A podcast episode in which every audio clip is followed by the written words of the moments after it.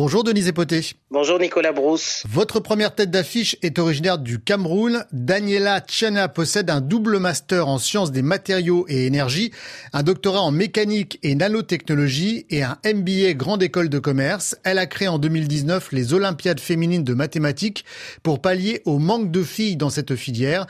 Daniela Tchana préside également la FinTech Picardie. C'est pour répondre à la question où sont les filles qui aiment les mathématiques? Que Daniela Tchana décide de créer les Olympiades féminines de mathématiques, car une étude démontre que lors des tests, elles obtiennent des notes supérieures à celles des garçons.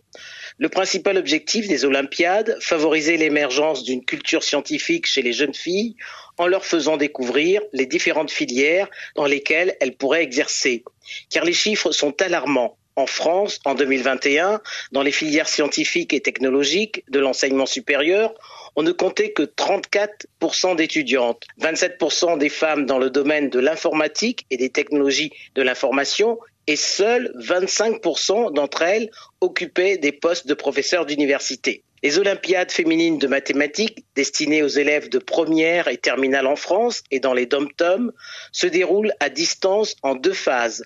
Sélection des lycéennes et obtenu le meilleur score. Dans la seconde phase, elles doivent résoudre une épreuve pendant 4 heures et 30 minutes. Cinq ans plus tard, Daniela Chana n'est pas peu fière du bilan de son initiative.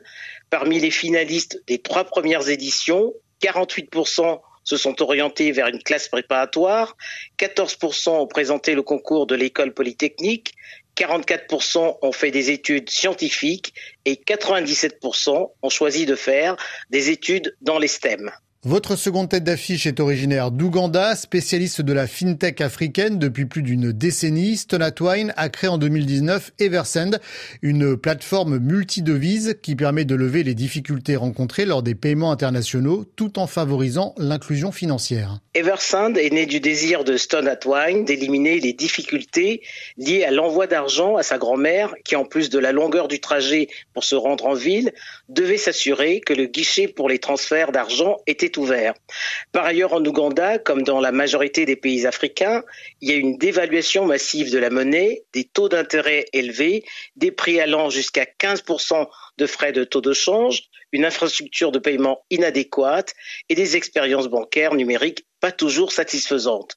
Même si l'inclusion financière a été favorisée par l'argent mobile et les services bancaires par agent, Stone Wine déplore l'exclusion massive des femmes, ainsi que l'exclusion de communautés marginalisées comme les réfugiés. Pour lui, l'inclusion financière concerne l'accès à toute une gamme de services.